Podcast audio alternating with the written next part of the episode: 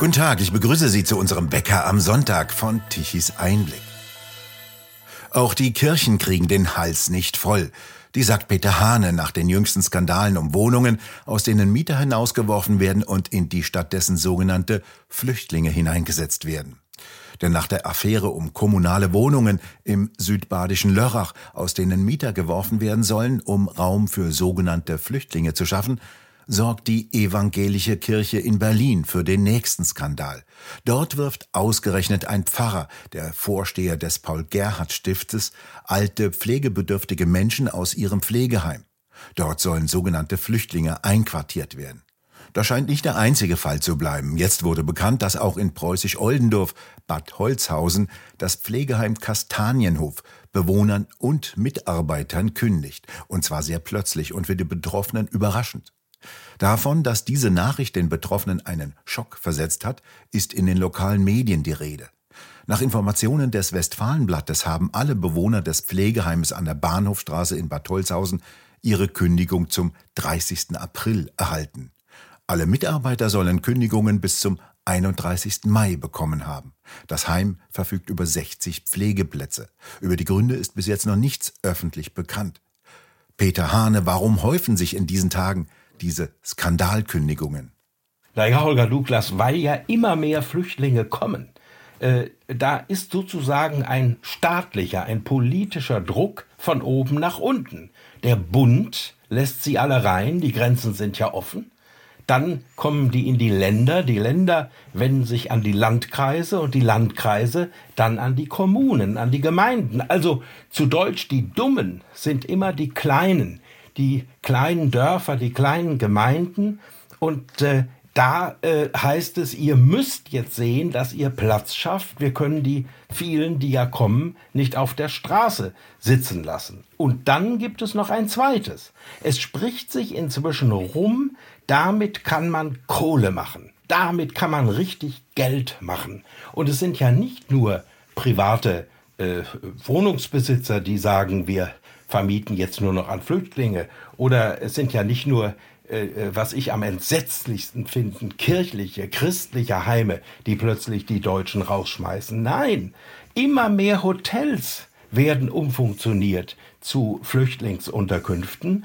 Äh, ich denke an ein Hotel in einer äh, Nebenstraße des Kurfürstendamms, wo ich oft vorbeikomme.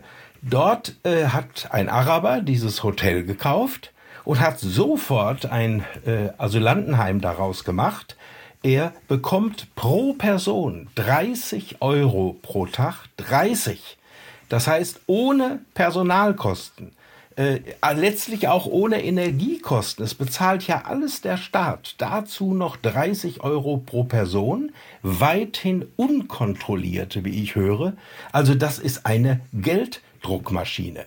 Auf der einen Seite der politische Druck, man muss immer mehr Flüchtlinge aufnehmen und auf der anderen Seite die Verlockung, damit kann man Geld machen. Warum ist es ausgerechnet die Kirche auch, die jetzt zuletzt die Hilflosesten der Hilflosen gnadenlos auf die Straße setzen, wie das Beispiel der Diakonie in Berlin, wo 110 alte, pflegebedürftige Leute einfach rausgeschmissen werden. Naja, da bleibt es überhaupt bei diesem Thema, lieber Holger Douglas, für mich sehr schwer, sachlich und ruhig zu bleiben, weil mich hat selten ein Thema so aufgewühlt wie dieses weil hier läuft ja inzwischen ein Fass sowas von über, dass man nur schreien kann.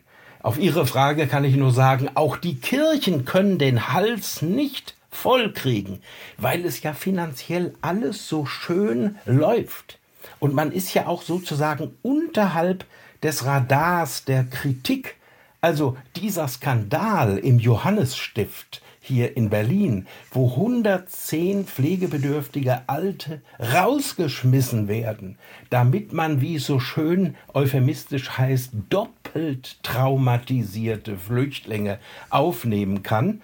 In der Abendschau des RBB, also dieses Senders von äh, äh, Frau Patricia Schlesinger mit ihren 18.000 Euro Pension, die sie pro Monat inzwischen kriegt, dieser Sender hat null darüber berichtet. Es findet ja unter dem Radar der Kritik statt. Und wer sich aufbäumt dagegen, ist ja einer, und das wird sofort so zusammengefasst in der Diskussion der letzten Tage, der will sich jetzt einsetzen für Deutsche gegen Flüchtlinge. Und das ist natürlich gleich Nazi, also ist man lieber still. Warum machen die Kirchen mit? Die Kirchen sind ja letztlich, um es deutlich zu sagen, Vasallen des Staates. Sie sind abhängig vom Staat. Sie müssen sich vorstellen, einzig in Deutschland, das gibt's nirgendwo auf der Welt, zieht der Staat, das Finanzamt, automatisch die Kirchensteuer ein. Das heißt, wenn einer nicht austritt, ist er automatisch in der Kirchensteuerfalle. Und daneben, und das wissen die meisten nicht, fließen Milliarden in die Kassen der Kirchen.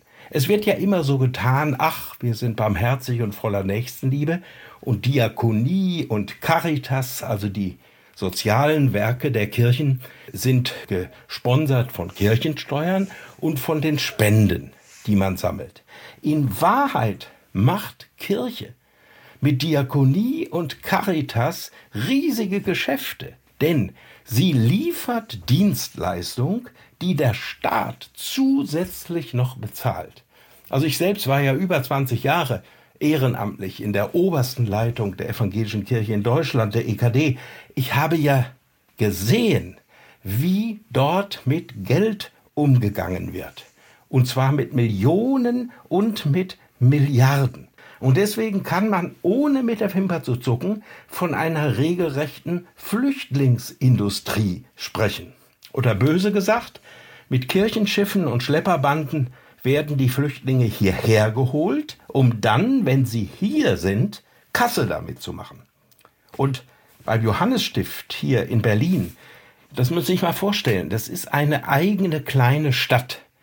Das ist ähnlich wie Bethel bei Bielefeld in meiner Heimat in Westfalen, die Stadt der Barmherzigkeit. Es ist ein ganzer Stadtteil von Berlin. Dort äh, äh, gibt es Häuser für schwer erziehbare Jugendliche, für Suchtkranke. Dort findet Arbeit an Jugendlichen und Kindern statt. Dort ist Seniorenbetreuung, Behindertenheime und, und, und. Und das alles hat, ich nehme mal Berlin, Johannesstift, klangvolle Namen der Kirchengeschichte, sozial vorbildliche Kirchengeschichte, wie das im vorigen und vorvorigen Jahrhundert war. Und jetzt wittert man plötzlich unter dem Deckmantel der Flüchtlingshilfe ein großes Geschäft, und damit, anders kann ich das überhaupt nicht sagen. Das sage ich auch als Christ und als einer, der so engagiert war in der evangelischen Kirche. Damit entlarvt sich die Kirche als nichts anderes als ein kapitalistisches Unternehmen der untersten Kategorie. Die Kirche sagt ja daraufhin, es sei ein Stück Barmherzigkeit, sogenannten Schutzsuchenden, wie es heißt, zu helfen. Ist denn da nichts dran? Naja, wenn's denn so wäre. Also man muss es doch erstmal ganz nüchtern betrachten. Wenn man mit Insidern spricht in der ganzen Flüchtlingsgeschichte, auch aus den Innenministerien, ich habe ja genug Verbindungen noch aus den vergangenen Jahren, die sagen einem unter vier Augen, was wir heute erleben, ist ja alles völlig unkontrolliert. Unzählige Strömen in unser Land. Und meistens sind es junge Männer. Also ich sag mal nur ein Beispiel. Ich kenne hier in Berlin ein Hotel, das auch umgewidmet wurde. Äh, das heißt, es wurde quasi geschlossen für den normalen gastronomischen Betrieb. Alle Mitarbeiter sind rausgeflogen. Und nun hieß es sehr wohlklingend und barmherzig und voller Nächstenliebe. Also wir wollen jetzt ein Heim für Mütter und Kinder. Also wenn ich mir die Kinder angucke und ich gehe da oft hin und stehe da nur eine Viertelstunde und schaue mir das Leben dort an. Ich sehe nur junge Männer zwischen 18, 20, 22. Die haben inzwischen sogar eine extra eingerichtete Shisha-Bar, wo sie den ganzen Tag sich tummeln. Und das Johannesstift spricht jetzt von doppelt traumatisierten. Das heißt, man will diesen Skandal, dass man die deutschen Senioren regelrecht rausgeschmissen hat, den will man jetzt mit Etikettenschwindel rechtfertigen. Doppelt traumatisiert, das klingt natürlich viel besser als normale Flüchtlinge. Auch ein Hotel mit jungen Männern, Mütter und Kinder klingt doch viel besser. Das ist der Skandal. Und ich frage Sie, lieber Holger Douglas, sind denn nur Flüchtlinge Schutzbedürftige? Kinder und Alte sind es doch auch, ja gerade alte Leute, die ihr ganzes Leben äh, Steuern gezahlt haben, auch Kirchensteuer gezahlt haben, gearbeitet haben, die jetzt äh, vielleicht keine Verwandten mehr haben oder niemand, der sich direkt um sie kümmern kann, die in solchen Heimen leben. Das sind doch die Schutzbedürftigen, das sind doch die, um die wir uns kümmern müssen, bevor wir uns um andere kümmern. Ich will das nicht gegenseitig ausspielen, aber es kann nicht sein, dass man Leute, die bereits in Wohnungen oder in Häusern und in Heimen wohnen und leben, oft schon jahrelang, an die Luft setzt, um andere, die man ebenfalls für schutzbedürftig hält, zu nehmen. Wo, bitteschön, sind denn da die Maßstäbe? Wo soll denn all diejenigen hin, die jetzt in immer größeren Zahlen nach Deutschland strömen? Also ich mache das jetzt mal ganz platt und da kann man mir jetzt Polemik vorwerfen. Es ist doch wahr. Man kann die in die leeren Kirchen äh, tun. Warum denn nicht? Die sind alle wunderbar geheizt, kommt sowieso kein Mensch mehr. Also warum macht man da nicht, äh, wie man das in Containern gemacht hat 2015 oder in Zelten? Dann gibt es riesige Bischofspalais und Pfarrhäuser. Warum denn nicht da rein? Und dann, um mal ein bisschen die Luft rauszunehmen, es gibt ja, wie Sie auch wissen, unzählige evangelische und katholische Akademien also oft unglaublich gut gelegene in Parks und in Wäldern, in schöner Landschaft, große repräsentative Gebäude, also Akademien. Diese Akademien, wie wir inzwischen wissen, sind ja ohnehin nichts anderes als Vorfeldorganisationen von Rot-Grün. Da passiert ja nichts Biblisches, nichts Theologisches, nichts Kirchliches mehr. Das ist ja alles pure Politik, was da läuft. Warum schließt man die nicht? würde übrigens niemandem auffallen, wenn die fehlen. Warum schließt man die nicht und macht sie zu Flüchtlingsheimen? Oder schauen Sie, während wir uns unterhalten, tagt in Dresden die äh, äh, katholische Bischofskonferenz. Und diese Herren Bischöfe wohnen in einem Dresdner Luxushotel. Die wohnen nicht in der Jugendherberge, die wohnen nicht im Kolpinghaus oder irgendwo, sie wohnen in einem Luxushotel.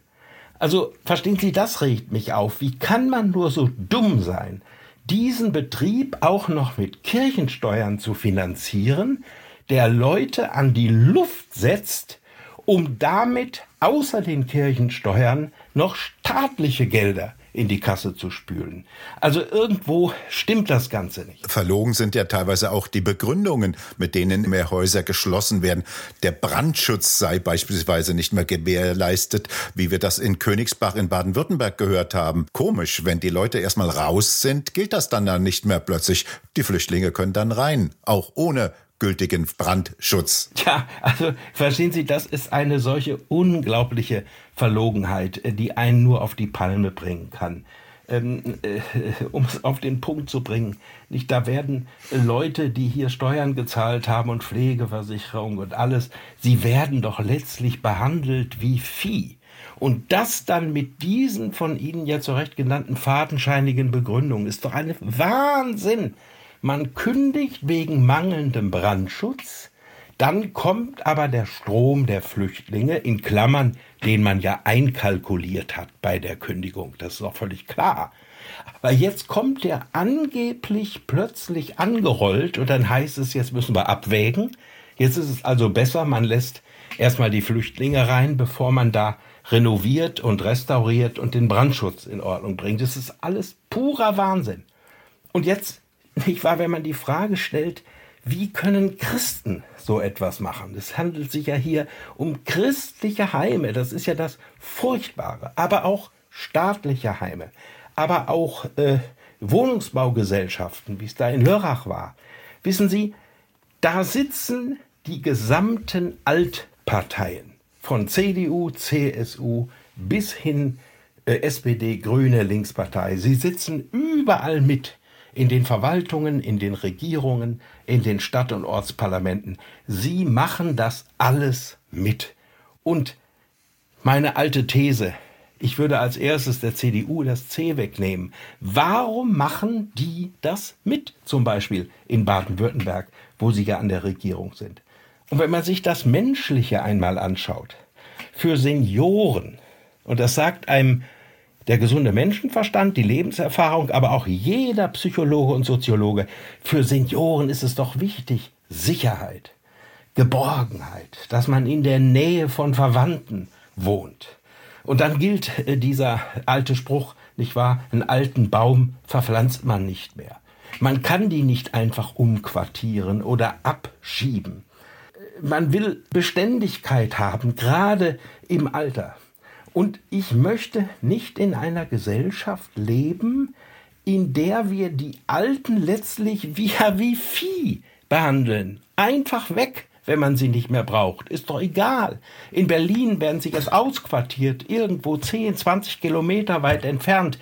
Sie werden entwurzelt, entrissen. Deswegen sehe ich es als Aufgabe und deswegen bin ich dankbar für dieses Interview.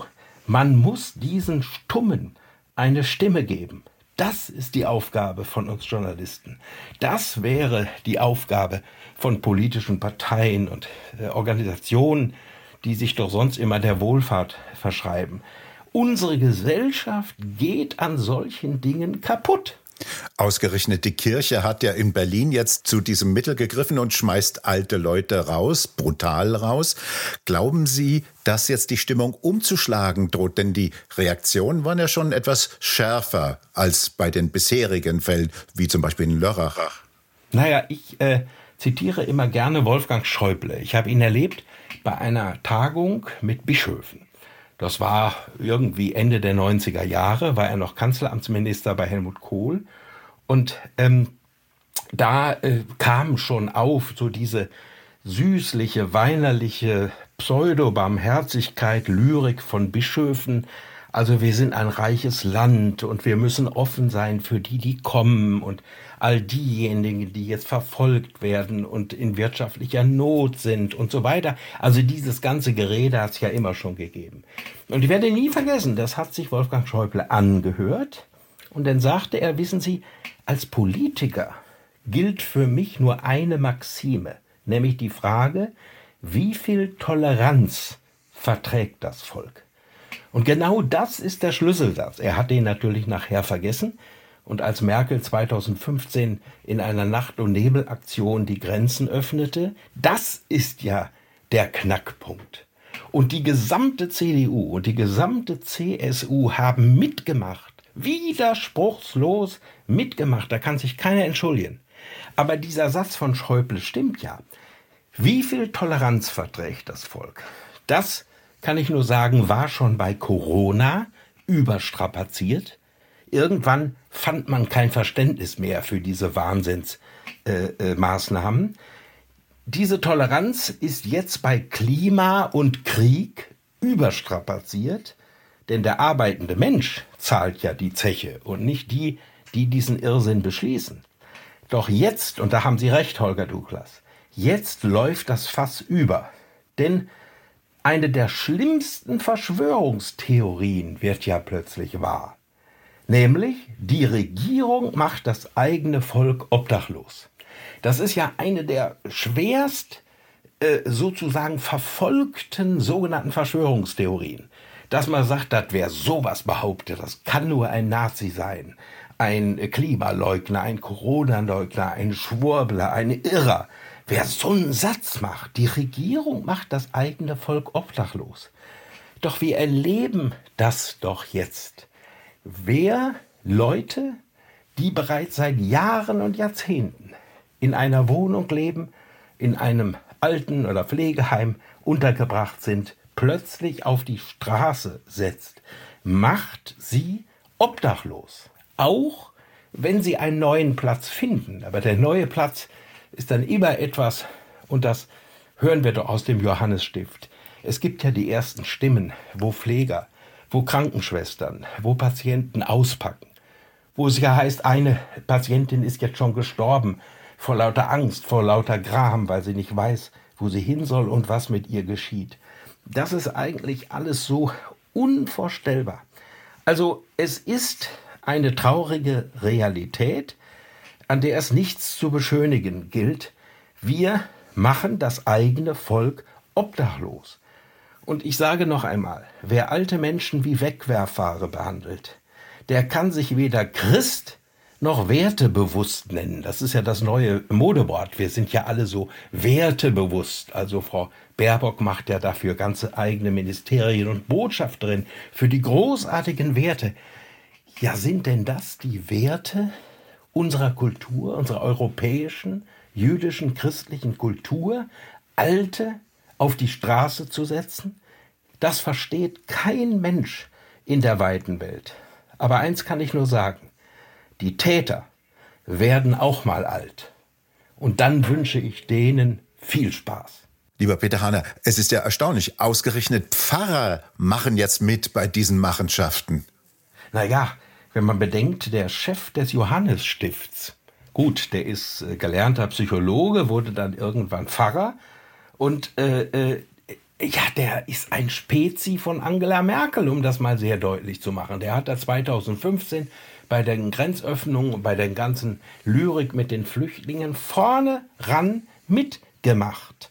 Und heute kann man sagen, ist es ein reiner Geschäftsmann. Also wer so handelt wie dieses Altenheim mit immerhin 110 Leuten, ist ein reiner Geschäftsmann. Natürlich, es widerspricht völlig den christlichen Grundsätzen oder dem, worauf man auch in den Bekenntnissen, was die Bibel angeht und den christlichen Glauben sozusagen vereidigt, ordiniert worden ist. Und es widerspricht auch dem Geist der Gründer dieser sozialen Werke, auch der Gründer der Diakonie und der Caritas, so unbarmherzig mit Menschen, vor allem mit alten, hilflosen Menschen, umzugehen. Aber hier zählt auch für Pfarrer allein die Rentabilität. Und was ich viel schlimmer finde, man paktiert mit den Mächtigen. Das war bei Pfarrern, man denke doch bitte an das Dritte Reich oder auch in der Zeit des äh, DDR-Sozialismus. Natürlich gab es da immer Mitläufer, die mit dem Regime, mit dem Staat mitgemacht haben. Aber es gab auch gerade unter Pfarrern immer den Widerstand. Und heute paktiert man mit den Mächtigen um es auf den Punkt zu bringen, als Hitler damals die Behinderten weghaben wollte, mit seinen grauenhaften Methoden, wie es ja an den Juden praktiziert worden ist, millionenfach. Da ist sozusagen der Chef, wenn man jetzt nimmt, des Johannesstifts in Berlin, der Chef der Beteler Stadt der Barmherzigkeit bei Bielefeld, nämlich der berühmte Friedrich von Bodelschwing. Er hat sich in den Zug gesetzt und ist nach Berlin gefahren und hat sich vor die Mächtigen aufgebaut und hat gesagt, Finger weg von meinen Behinderten, von meinen Schutzbedürftigen, von meinen Alten, von meinen Hilflosen. Ja, aber wer setzt sich denn heute ein? Sie schweigen doch alle, sie schweigen. Es werden Deutsche an die Luft gesetzt, die hier ihr Leben verbracht haben, äh, die vielleicht ihre Gesundheit ruiniert haben für die Steuern, die sie bezahlt haben, die Kinder großgezogen haben, denen wir wahnsinnig viel zu verdanken haben. Aber wissen Sie, Holger Douglas, man darf ja inzwischen von Deutsche schon nicht mehr sprechen. Es war doch die CDU-Regierung, die immer wieder davon gesprochen hat, Deutsche, das sind doch eigentlich die länger hier Lebenden. Wenn man sich allein diese Semantik vorstellt, ist es doch so, man darf sich überhaupt gar nicht mehr wehren, um nicht gleich rechtsradikal oder gar Nazi zu sein. Aber es hilft nur eins, und das ist christlich, dass man die Wahrheit auf den Tisch bringt. Und auch diese unfassbare Unbarmherzigkeit, wie man derzeit mit alten Menschen umgeht, wenn das Schule macht, dann Gnade uns Gott. Lieber Peter Hane, haben Sie vielen Dank für dieses Gespräch. Peter Hane spricht übrigens am Sonntag, dem 19. März um 15 Uhr auf einer Kundgebung der Freien Evangelischen Gemeinde Görlitz im Familienzentrum Tivoli. Thema Nur die Wahrheit zählt, wie wir aus der Krise kommen. Sonntag, 19. März, 15 Uhr in Görlitz. Und bei Ihnen bedanken wir uns fürs Zuhören. Schön wäre es, wenn Sie uns weiterempfehlen. Weitere aktuelle Nachrichten lesen Sie regelmäßig auf der Webseite tichiseinblick.de. Und wir hören uns morgen wieder, wenn Sie mögen.